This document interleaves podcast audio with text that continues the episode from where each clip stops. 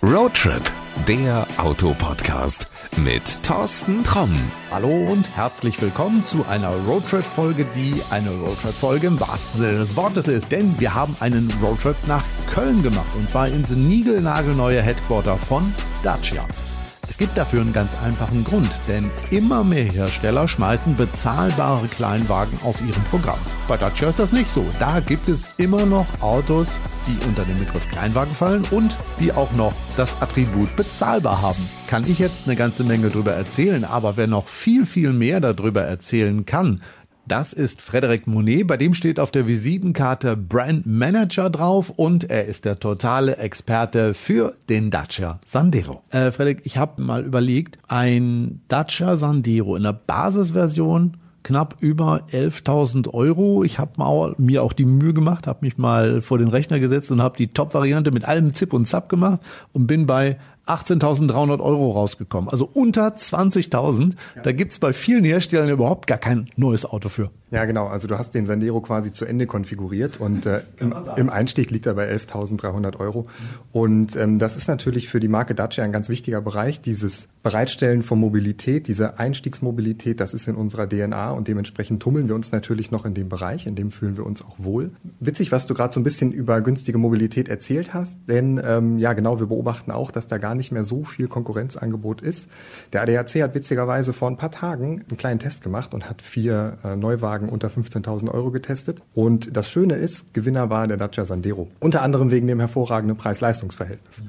Und da kann ich am Ende eigentlich gar nichts hinzufügen, weil das ist genau das, wie wir das Fahrzeug auch sehen. Ne? Du hast auf relativ kompakten Abmessungen, ist ein Kleinwagen, 4,10 Meter lang, hast du eigentlich alles, was du brauchst. Kein Schnickschnack. Und deshalb sind wir auch sehr überzeugt von diesem Fahrzeug und unsere Kunden dann auch. Wir haben eben immer über den Preis gesprochen das ist kein Verzichtsauto. Also bereits in der Basisversion für diese 11.000 Euro ist er ja auch recht üppig ausgestattet. Genau, also klar, die Basisversion ist nun mal die Basisversion, da darf man auch keine Wunder erwarten. Aber du hast zum Beispiel LED-Scheinwerfer an Bord mit einer Lichtautomatik, mhm. du hast einen Notbremsassistent und du hast zum Beispiel äh, ein Tempomat. Ein Tempomat ist in der Basisversion auch schon drin. Das äh, gibt es bei einigen wahrscheinlich erst in der Top-Ausstattung. Finde ich eine stramme Leistung. Aber kann das vielleicht der Grund sein, dass bei euch der Marktanteil immer größer wird? Also ich habe das jetzt über letzte Zeit verfolgt. Ihr legt immer mehr zu. Das scheint ja, dass immer mehr Autokäufer sich einen Dacia zulegen, die vorher mal irgendwas anderes gefahren haben. Wo ist der große Erfolg? Ja, also da sind zwei Aspekte drin. Ne? Das eine ist Marktanteil und Marktanteilsentwicklung. Mhm. Jetzt muss ich gestehen, wir sind natürlich extremst zufrieden mit dem, was wir gerade sehen. Äh, jetzt kriege ich wahrscheinlich Ärger von meinem Chef, weil mehr geht natürlich immer. Nein, aber mal ganz im Ernst. Also wir konzentrieren uns ja bei Dacia immer auf den Privatkundenmarkt. Mhm. Ja? Und in dem haben wir einen Marktanteil von 5,7 Prozent jetzt in der ersten Jahreshälfte erzielt was Platz drei bedeutet. Also wenn man sich das wie ein Podium vorstellt, dann sind wir auf Platz drei mit der Marke Dacia. Ja, ich weiß, äh, so wie du gerade guckst, so gucken immer ganz viele Leute, wenn ich das erzähle, weil man sich das eigentlich nicht vorstellen kann. Und es ist wahr, wir haben genau in diesem Bereich, also Zulassung an Privatkunden, drei unserer vier Modelle in den Top Ten. Und der meistverkaufte ist tatsächlich der Sandero, der macht ungefähr von diesem 5,7 Prozent Marktanteil ein Drittel, bisschen mehr, beziehungsweise 2,2 Prozent ganz genau. Wenn der Sandero eine eigene Marke wäre, wäre er im Ranking übrigens auf Platz 18. Das ist krass. Du hast eben gesagt auf Platz 3. Verrat mal, wer ist auf 2 und wer ist auf 1? Auf der 1 ist natürlich Volkswagen. Ich glaube, das ist in Deutschland irgendwie nicht anders zu erwarten. Und auf Platz 2 äh, ist die Marke mit dem Stern.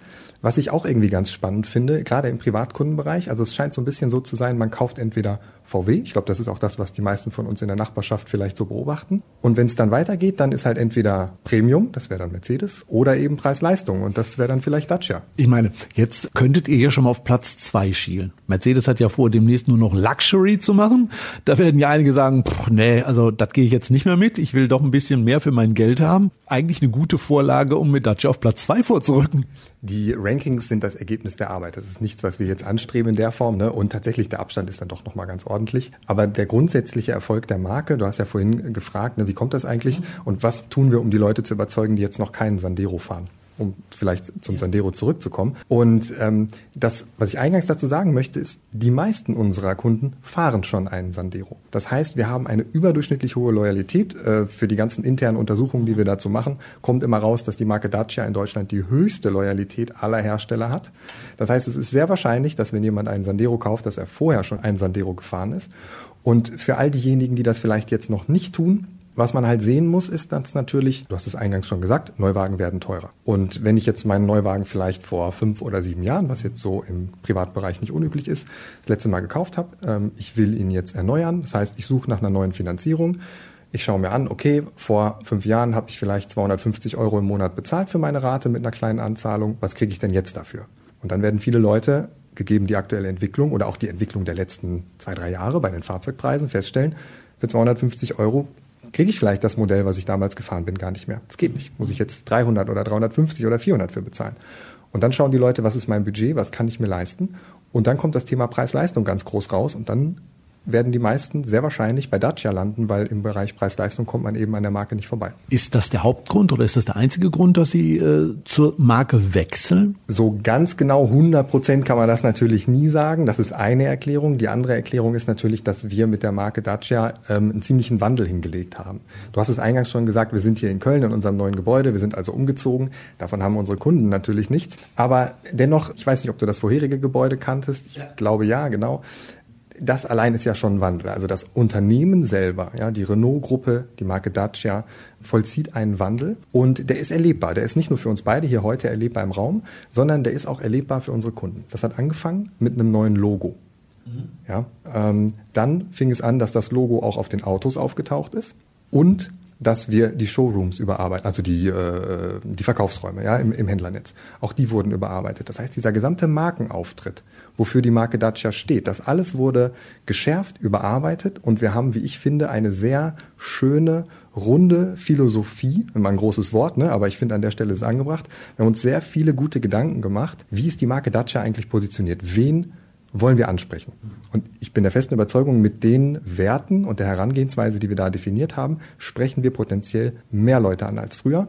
Und ich sehe da vor allem den Grund drin, früher haben Leute einen Dacia gekauft, weil sie die günstigste Art der Mobilität gewählt haben. Sie haben einfach das günstigste Angebot gewählt und früher konnte man das, früher konnten wir das noch leichter machen, weil gewisse Regularien vielleicht so noch nicht aktiv waren, wie sie es jetzt sind. Ja, also das das Verkaufen eines Neuwagens ist auch für Hersteller einfach signifikant teurer geworden in der letzten Zeit, unter anderem wegen Regulierung. Jetzt habe ich natürlich die Situation, a, ich kann heute nicht mehr ganz so ein günstiges Auto anbieten wie vielleicht noch vor ein paar Jahren. Und wir haben auch festgestellt, naja, die Nachfrage danach hat sich auch ein bisschen verändert.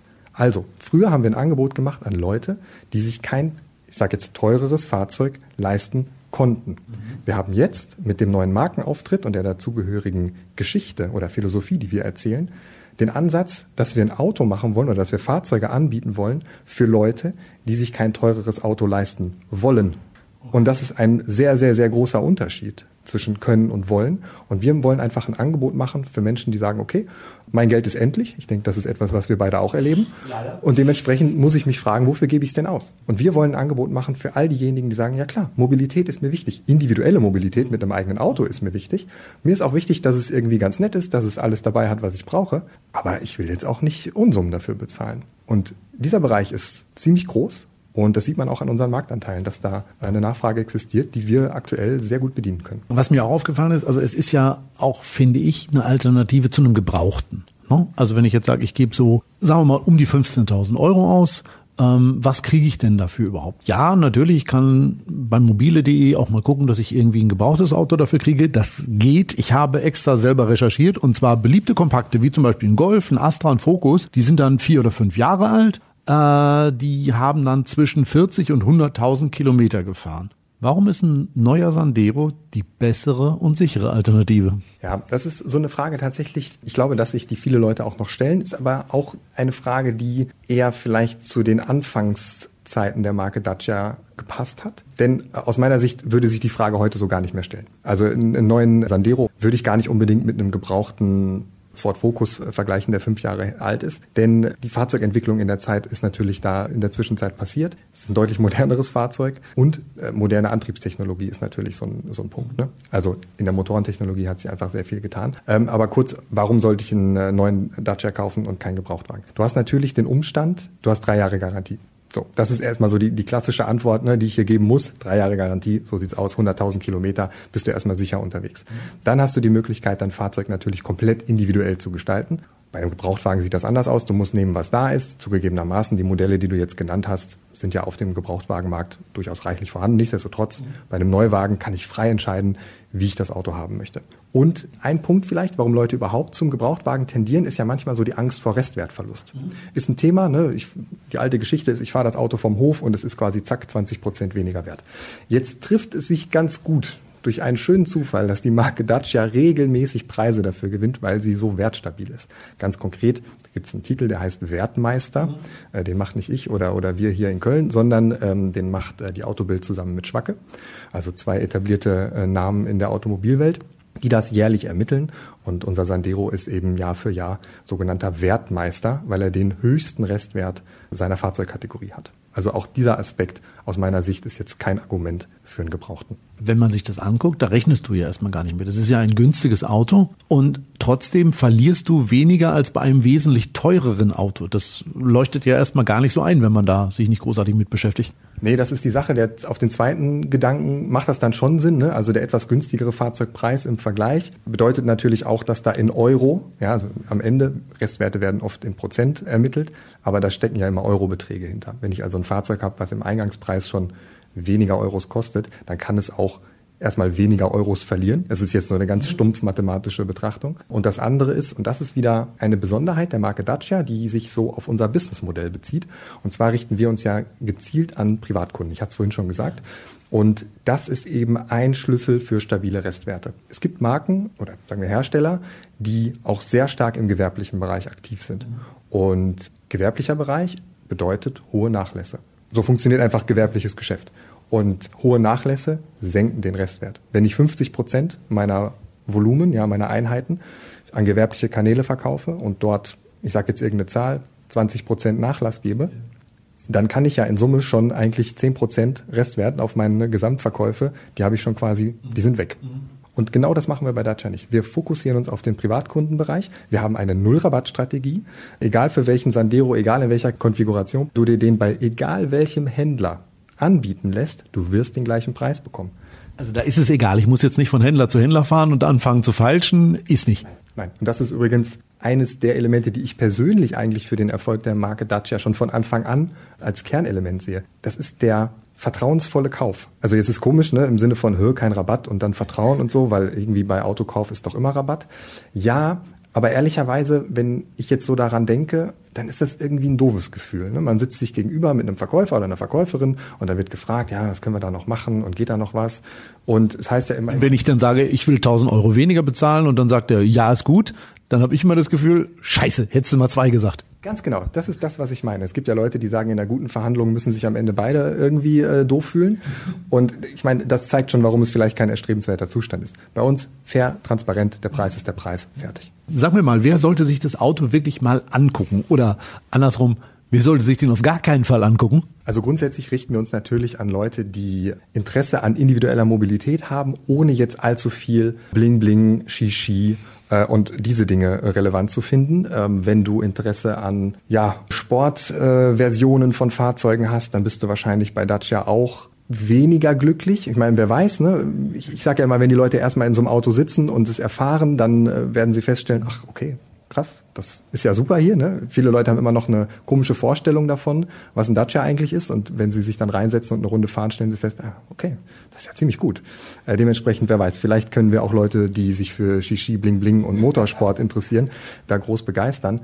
Nein, aber, äh, aber im Ernst. Ähm, wir sagen immer, unsere Fahrzeuge sind essential but cool. Das heißt, da ist alles drin, was du brauchst, aber eben auch nicht mehr.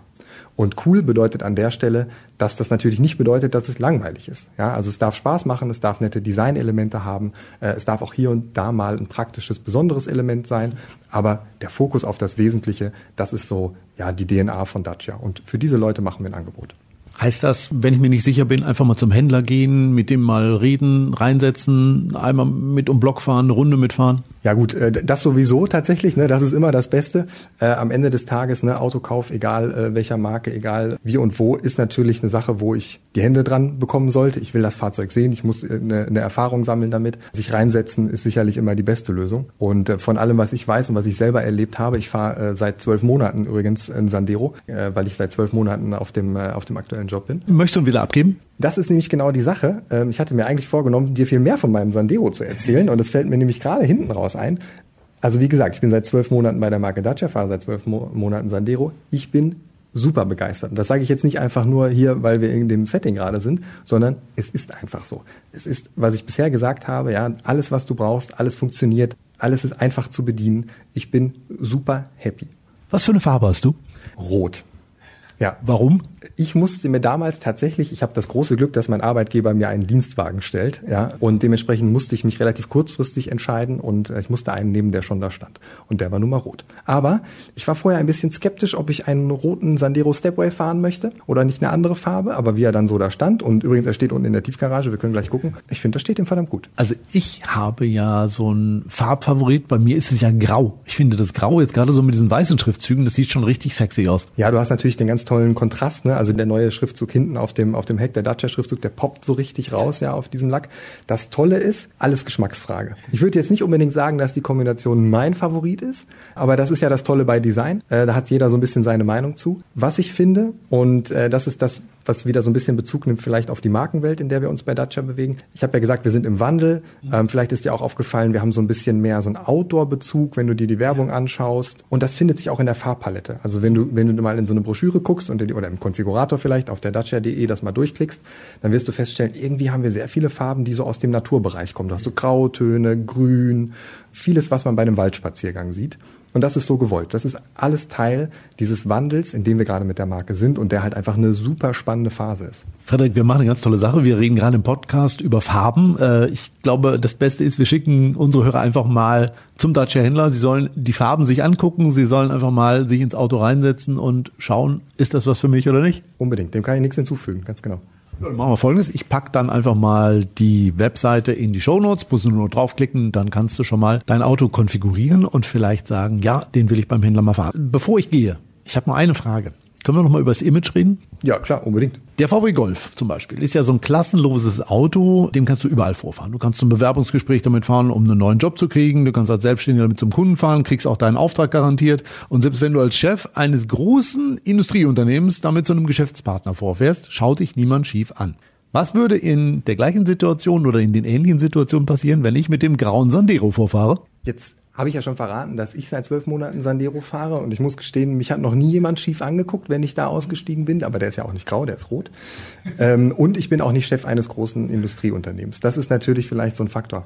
Nee, aber mal, mal ganz im Ernst. Also äh, aus meiner Sicht ist der Sandero oder auch die Marke Dacia per se ist etwas Klassenloses, beziehungsweise das ist ja genau das, was ich vorhin gesagt habe, wo wir uns gerade hin entwickeln wollen. Die Wahrnehmung ist etwas, was vielleicht noch anders ist, ja, wo vielleicht das noch nicht so klassenlos wahrgenommen wird wie der Golf, den du jetzt hier quasi so als Urmeter des klassenloses, klassenlosen Fahrzeugs hier äh, in, in die Mitte geworfen hast.